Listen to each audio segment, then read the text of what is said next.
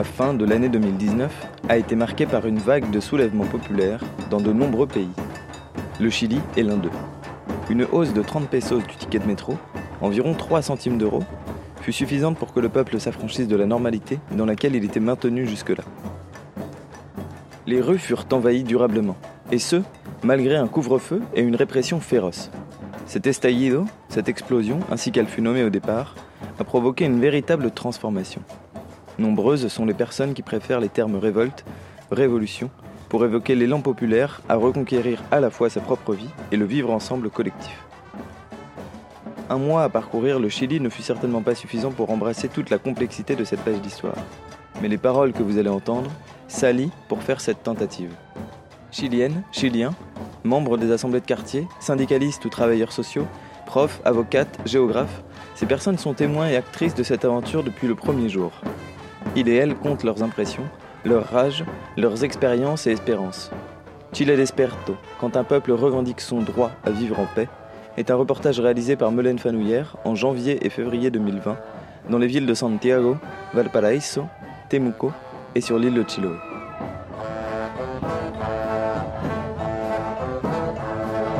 Épisode 1. No fueron 30 pesos, fueron 30 años.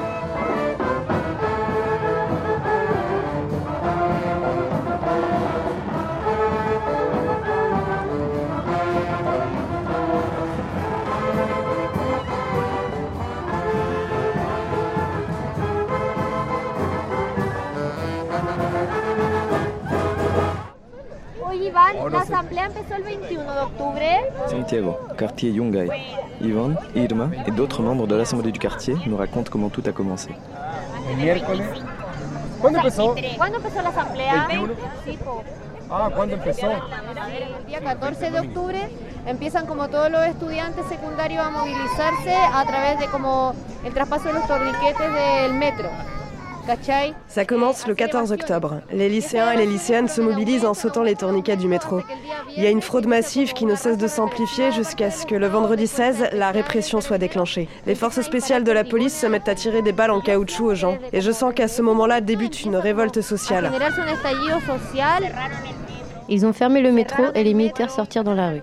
Alors le 20, les gens se sont mis pour la première fois à faire du bruit avec des casseroles depuis leurs fenêtres. Et de plus en plus de monde s'est réuni sur la place Yungay.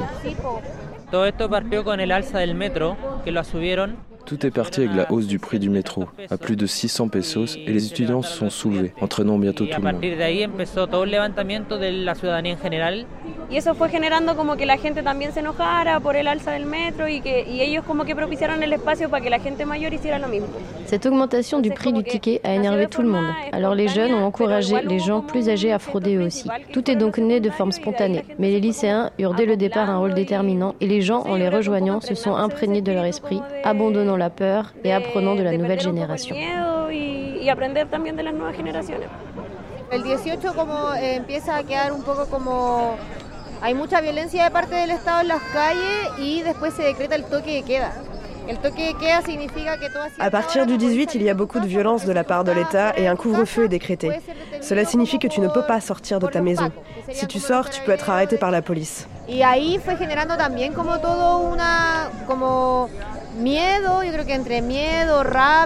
Eh, À partir de là, il y a eu beaucoup de peur. Un sentiment fait de peur et de rage, avec ce souvenir de la dictature aussi. Ce genre de choses ne s'était pas produit depuis la dictature, depuis 1989, lorsque les militaires étaient dans la rue.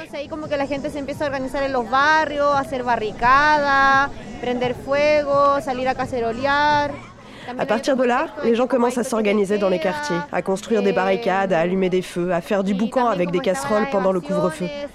Il y a toujours beaucoup de fraude dans le métro et cela donne lieu à des pillages dans beaucoup de magasins, parfois particuliers, mais surtout des supermarchés des pharmacies. Il faut voir cela comme une réponse au vol que nous subissons au Chili de la part des entreprises multinationales, en termes de ressources naturelles, de santé, d'éducation, et etc. eh, la salud, educación, etcétera, etcétera. No es una cuestión que se esté dando solamente en Santiago, pues uno constantemente. C'est un phénomène qui dépasse largement Santiago. Je regarde constamment des vidéos sur ce qu'il se passe à Antofagasta, à Iquique, à Arica, Temuco, Concepción, Punta Arenas, Valparaíso. Están organizados de la, de la misma manera y se están dando también lo- los mismos focos de violencia. Ils sont organisés de la même manière et ils font face à la même violence, qui a à voir avec la répression, qui réprime jusqu'au droit de réunion que nous avons en tant que citoyens. Camilo, dirigeant syndical du parc culturel de Valparaíso. Valparaíso está ya el día di- eh, 19 con una gran manifestación en el centro de la ciudad, muy espontánea. À Valparaiso, une grande manifestation s'est déroulée dès le 19 octobre, de manière très spontanée, avec beaucoup de groupes d'action donde directe. Se, se colaron también como un montón de, de situaciones de saqueo. Ce jour-là, on a vu de nombreux pillages de supermarchés dirigés contre la grande distribution internationale. La noche. Cette grande manifestation s'est poursuivie toute la nuit et jusqu'au dimanche. Et ça a duré comme ça un mois, un mois et demi, quasiment deux mois.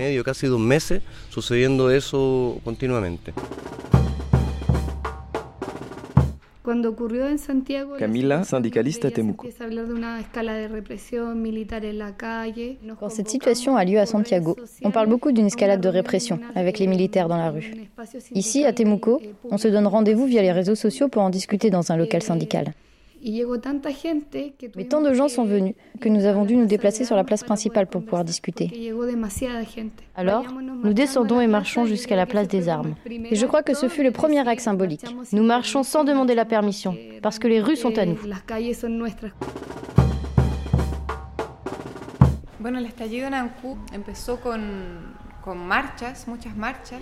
Gabriela, depuis la maison de la culture occupée à Ancud, Chiloé. L'estallido, ici, à Ancud, a commencé par des manifestations et la prise du pont Cudeto. Durant ces marches, des gens se sont rencontrés et ont organisé des tables politiques. Il a finalement été décidé de réquisitionner un lieu public pour faire des ateliers d'éducation civique et de droit et pour montrer ce qui était en train de se passer au niveau national.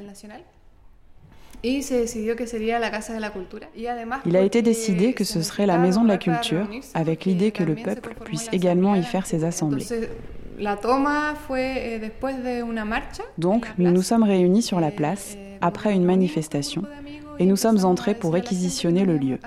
On est entré, on s'est installé, aussi simplement que ça.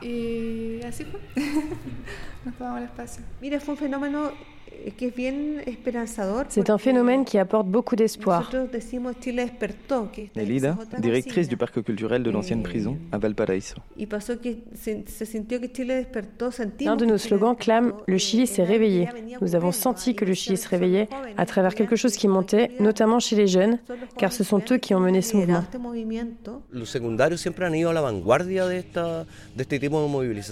Este movimiento. Los secundarios siempre han ido a la vanguardia de, esta, de este tipo de movilizaciones. Desde 2006, Les lycéens ont toujours été à l'avant-garde de ce genre de mobilisation. Depuis 2006, des manifestations et des mobilisations sociales ont lieu grâce aux lycéens.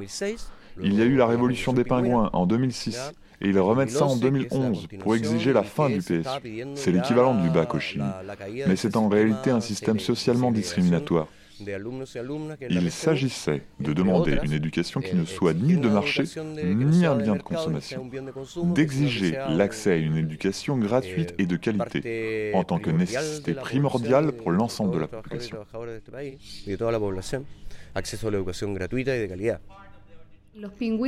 Nous, les pingouins, comme on appelle ici les lycéens, occupons les lycées en después 2006. 2011 nos tomamos Et en las 2011, universidades. nous occupons les universités.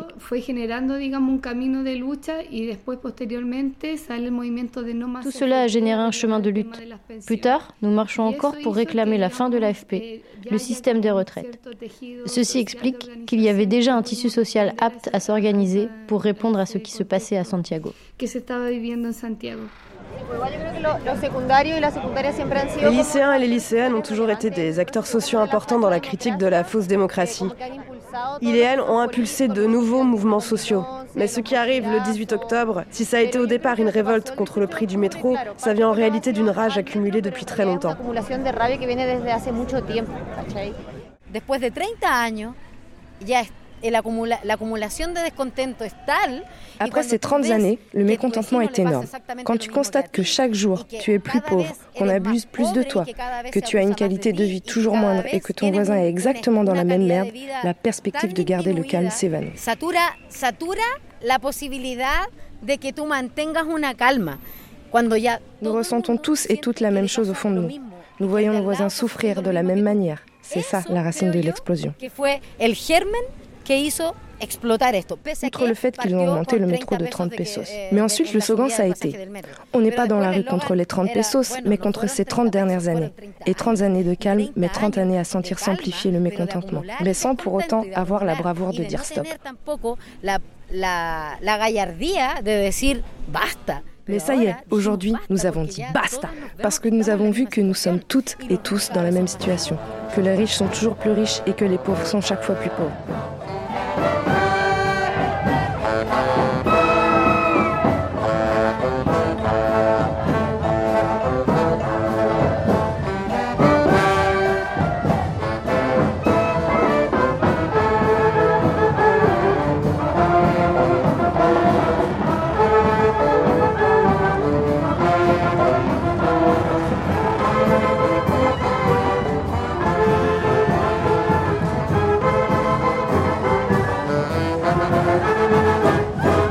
No eran 30 pesos, eran 30 años de abusos, porque en este país yo diría que Chile es el país donde el modelo capitalista o la sociedad de mercado o el modelo neoliberal caló más profundo. Ce n'est donc pas contre les 30 centimes que le Chili se révolte, mais bien contre 30 ans d'abus. Car c'est le pays où le modèle capitaliste et la société de marché est le plus profond. Le Chili est l'un des pays qui a le plus souffert du modèle néolibéral, car il était implanté à l'époque de la dictature militaire. Le système économique a alors envahi et affecté tous les champs de la société, éducatif, politique, culturel. Ocurre que ese día 18 de octubre, eh, por una manifestación que ocurre por los jóvenes que se autoconvocan a hacer esta... Ainsi, ce 18 octobre, les jeunes s'auto-organisent pour frauder le métro. Les gens se rendent compte qu'il est possible de manifester. Et alors, tout le monde se réveille. D'autres organisations, d'autres mouvements appellent à suivre l'appel des jeunes. Avec cette idée que ce n'est pas seulement contre les 30 pesos du ticket que l'on sort dans la rue, mais contre 30 ans d'abus fondamentaux. Esto generó una revolución, creo yo, más que un estallido, donde eh, se puso en cuestionamiento todo. Ça a généré une révolution, plus qu'une révolte, au cours de laquelle tout l'ordre social a été remis en question. La manière dont se développe l'économie, dont sont gérées les institutions, etc. La société chilienne a constaté de nombreux abus des politiques, des entrepreneurs, de l'Église durant les dernières années. Mais comme dit une blague, nous les Chiliens, nous réfléchissons beaucoup, mais nous n'agissons pas. En général, il nous est difficile de manifester. Mais grâce aux jeunes qui ont commencé ce mouvement, nous nous rendons compte que nous ne voulions plus d'abus, que nous ne voulions plus de cette société.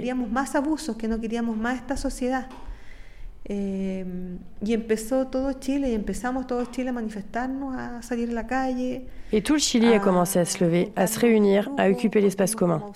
Avant cela, nous avions une vie très individuelle. C'est la conséquence de ce système. Il a provoqué une dépolitisation dans tous les espaces de la société. A esta despolitización, pues yo creo que lo que le pasó a Chile fue una despolitización en el buen sentido de la palabra de todos los espacios de la sociedad. Alors maintenant, nous repolitisons, peut-être, les différents champs de la société. Nous recommençons à vivre dans la cité comme citoyens, à prendre la ville, à exprimer notre mécontentement, à sortir manifester, à ne plus rien accepter parce que nous avons subi 30 ans d'abus, si ce n'est plus.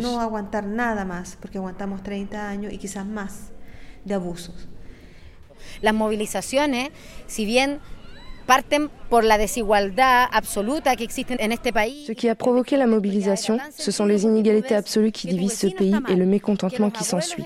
Parce que tu te rends compte que tout le monde est dans la merde. Les anciens ont une retraite misérable. Les jeunes ont une éducation qui n'est ni publique, ni gratuite, ni de qualité. Cela crée un tel mécontentement généralisé que la cocotte minute, qui bouillait depuis un moment, là, elle explose. la olla presión que ya venía hirviendo, que era uno, lo, que, lo que uno sentía. Existe en Chile un estado, un estado de, ¿cómo se llama? de subvención Au Chili, il existe un système de subvention. L'État ne prend en charge ni l'éducation, ni la santé, ni la culture, rien, mais il subventionne les entreprises privées pour qu'elles le fassent à sa place. L'État dit à l'entreprise en charge, par exemple, de l'éducation, je te donne de l'argent par élève et tu t'occupes de leur éducation. Cela ne garantit pas la qualité de l'éducation, mais cela signifie qu'elle est désormais un business. Porque en Chile tenemos un modelo educativo que es de mercado y que en el fondo es súper segregador, porque la educación pública es muy mala. La educación pública se echó a perder en los 80 cuando con la constitución de Pinochet Le Chili a un modèle éducatif de marché qui, dans le fond, est très discriminant parce que l'éducation publique est très mauvaise. Celle-ci s'est perdue en 1980 avec la constitution de Pinochet, dans laquelle est favorisée l'éducation privée. Le Chili s'est donc rempli de collèges privés et cela a créé un précipice entre ceux qui peuvent payer et les autres. Les premiers vont dans ces collèges privés recevoir une éducation d'excellence. En revanche, l'éducation publique s'est détériorée parce que l'État a laissé la gestion des collèges aux municipalités. Eh, el Ministerio de Educación se deshizo, o sea, el Estado se deshizo, se salió de, ya no se hizo más cargo de la educación pública. Le ministère de l'Éducation, l'État, s'est désengagé des collèges qui ont été soit privatisés, soit pris en charge par les municipalités. Le Chili avait une très bonne éducation publique, mais elle n'a fait que se dégrader, provoquant une grande inégalité entre l'éducation privée et publique.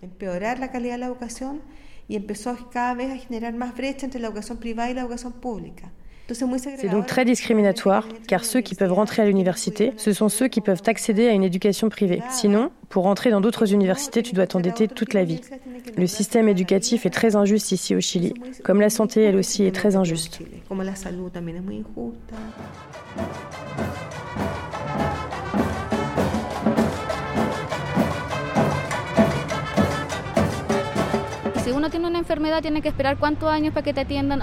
Quelqu'un qui est malade doit attendre très longtemps pour une consultation à l'hôpital et ce sont des années d'attente pour une opération. Il y a des gens qui meurent en attendant une opération. Nous faisons face à des problèmes de négligence et de manque de personnel médical au sein des dispensaires et des hôpitaux publics. Les patients subissent des mauvais traitements de la part du personnel. En revanche, les riches se font soigner dans des cliniques privées où ils sont bien traités et profitent des meilleurs soins. Porque son dineros públicos, y tú lo comprendiste, dineros públicos que van a, lo, a las empresas privadas y estas empresas privadas se hacen cargo de salud, educación, etcétera, etcétera. Por ejemplo, C'est ça. C'est de l'argent public qui est donné aux entreprises privées pour qu'elles s'occupent de l'éducation, de la santé, etc. Par exemple, un hôpital n'a pas assez d'argent pour s'occuper de toute la population dont il est censé s'occuper. Cette population va se diriger vers des cliniques privées parce que celle-ci reçoit des subventions publiques pour remplir ce rôle. Le capital de la clinique va alors augmenter et celui de l'hôpital public diminuer. Le patient, lui, paye la clinique qui reçoit déjà des subventions de l'État.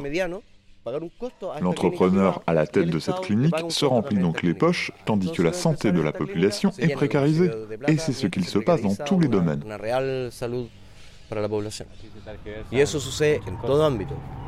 Les flics et les gens qui jettent des pierres, en vrai, ce sont les mêmes.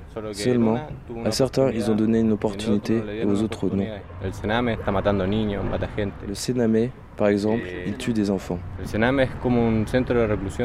un centre de rétention pour enfants, pour les enfants qui perdent leurs parents et dont les parents sont en prison. Ceux qui se retrouvent seuls dans la vie. Ils les tuent, ils les violent. Por lo mismo hay tantos casos también de maltrato en, en la residencia y se quedan ahí, pues no hay ninguna condena, no se ha habido nada todavía. Roseline, travailleuse sociale à Temuco. Pero lamentablemente Il y a des maltraitances dans les résidences et il n'y a aucune condamnation. Lamentablement, le Sénamé ne donne pas les outils adéquats aux professionnels pour qu'ils puissent s'occuper sereinement des particularités de ces enfants. Ce sont des enfants qui ont vécu une réalité bien particulière. Ils ont grandi dans des environnements très violents, alcoolisés, avec de la délinquance. Ils n'ont aucune protection de la part de leurs parents.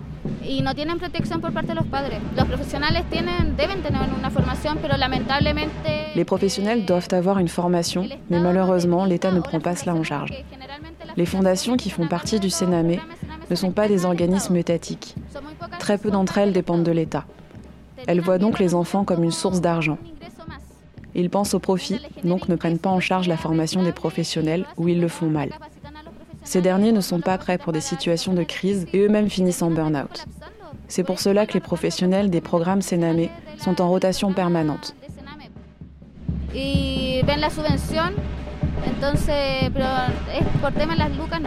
Les fondations ne voient que les subventions, tout ça est une question d'argent. Et ils ne prennent pas soin des enfants ni des professionnels comme ils le devraient. C'est ça, la réalité des enfants au Chili.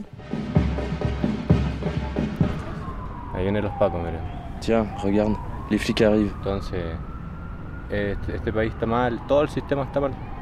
ce pays est mal, tout le système est mal.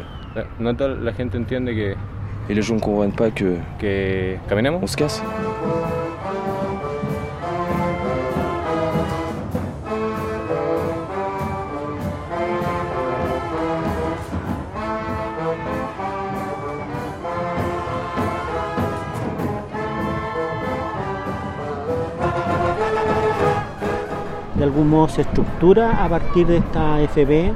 D'une certaine manière, tout ce système se structure autour de l'AFP, qui leur permet de faire leur business avec l'argent des Chiliens. L'AFP, c'est la pire chose qui soit arrivée au peuple chilien. L'AFP, c'est l'institution qui donne les pensions aux retraités. Mais ici, ce sont des sommes dérisoires.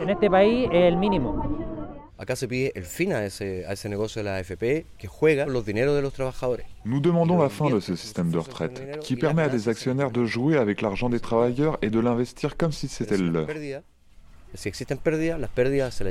S'ils gagnent de l'argent, ils empochent le bénéfice. Rien ne va aux travailleurs. En revanche, s'ils perdent de l'argent, c'est le travailleur qui subit cette perte au moment de prendre sa retraite, malgré toutes ces années passées à cotiser.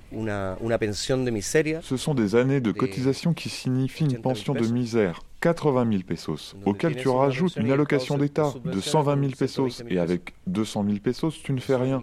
Rien. Rien que le logement, c'est 300 000 pesos.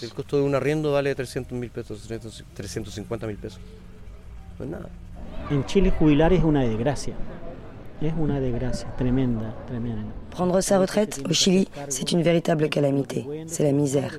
Les enfants doivent se débrouiller pour aider leurs parents, car ils ne peuvent pas finir le mois. Parce qu'en plus, le Chili est un pays très cher, notamment dans le domaine de la santé, sujet qui touche particulièrement les personnes âgées.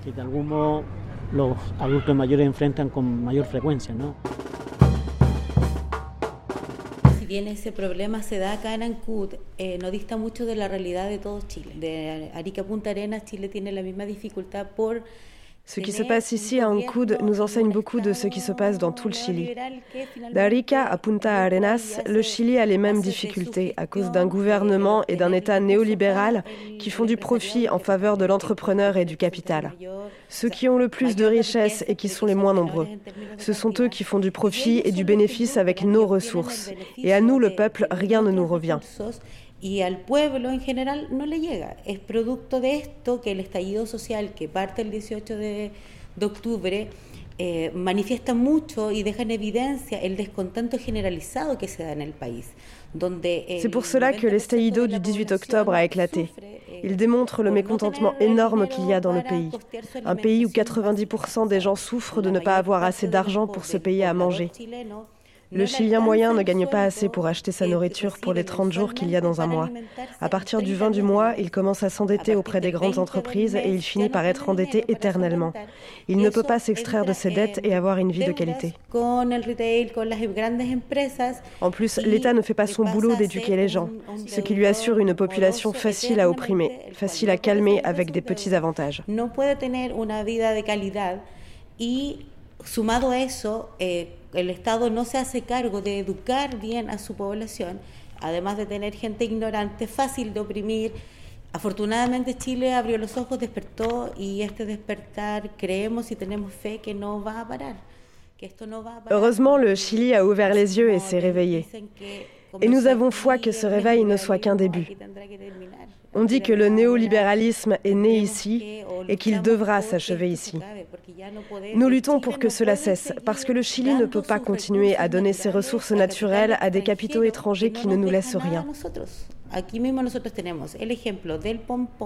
Ici, sur Chiloé, nous avons l'exemple du pompon qui est récolté en masse. Des compagnies minières qui veulent s'installer sur l'île et qui vont extraire en dévastant la forêt primaire.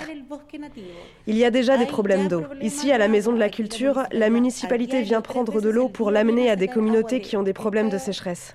En sachant que Chiloé est une zone où il pleut beaucoup, nous ne devrions pas avoir de sécheresse.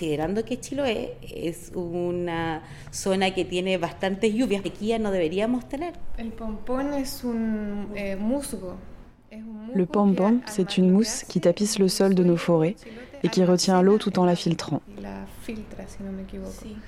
Entonces, eh, el pompón lo que, lo que está haciendo la gente es extraerlo.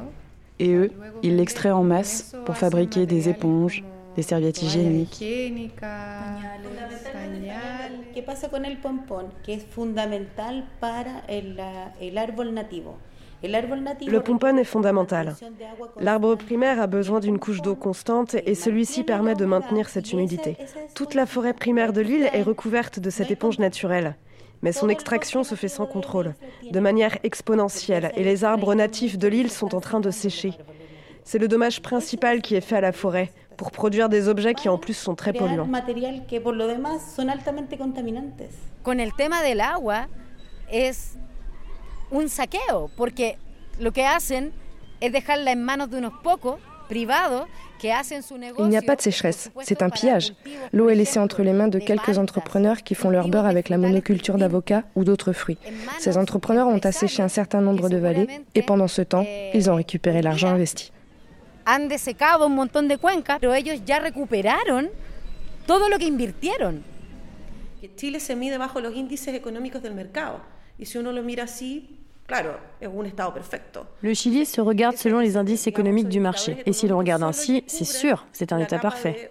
Ces indicateurs économiques ne montrent que 5 ou 6% de personnes, les super riches du Chili, et effectivement, là nous sommes très bien.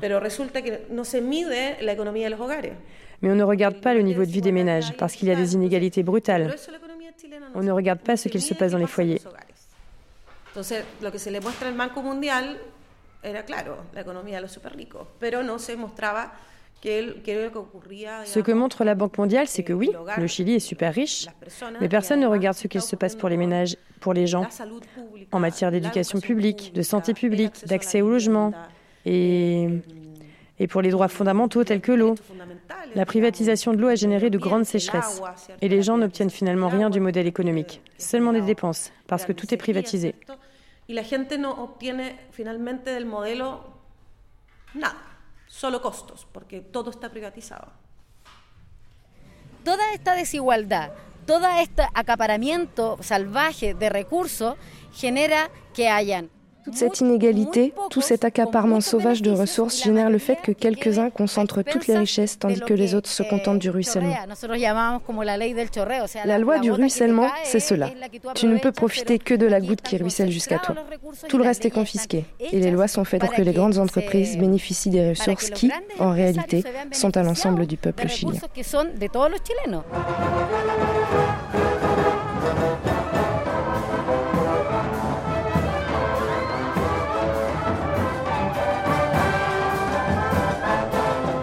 Ya estamos con déficit en todo tipo y las autoridades no se hacen cargo y el gobierno central con su presidente que Nous avons des déficits de tout type. Les autorités, le gouvernement central avec son président qui visiblement ne pense pas au peuple n'ont aucun intérêt à se préoccuper de nous. Et c'est pour ça que la Maison de la Culture continuera à être occupée, pour que les gens prennent conscience que la seule solution que nous ayons, c'est l'unité du peuple.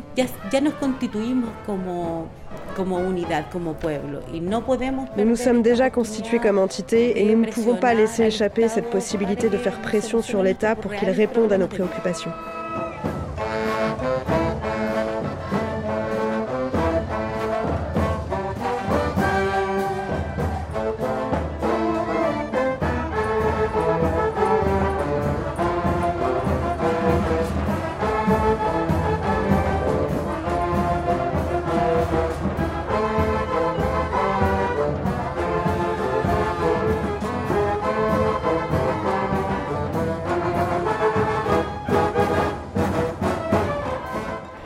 Y es una cosa que todavía no entienden. Este gobierno todavía no entiende qué es lo que pasa en este país. Ils ne comprennent toujours pas. Le gouvernement ne comprend toujours pas ce qu'il se passe dans ce pays. Il se couvre les yeux et il ne veut pas comprendre. No quieren soltar el neoliberalismo. C'est ça le plus impressionnant. Ils ne veulent pas passer la main. Ils ne veulent pas lâcher le néolibéralisme. Et ceci va continuer. En mars, ce sera pire. Mars arrive très fort. Ça ne s'arrêtera pas. Et il reste deux ans à Pinira. Ça va être deux ans terribles pour ce gouvernement.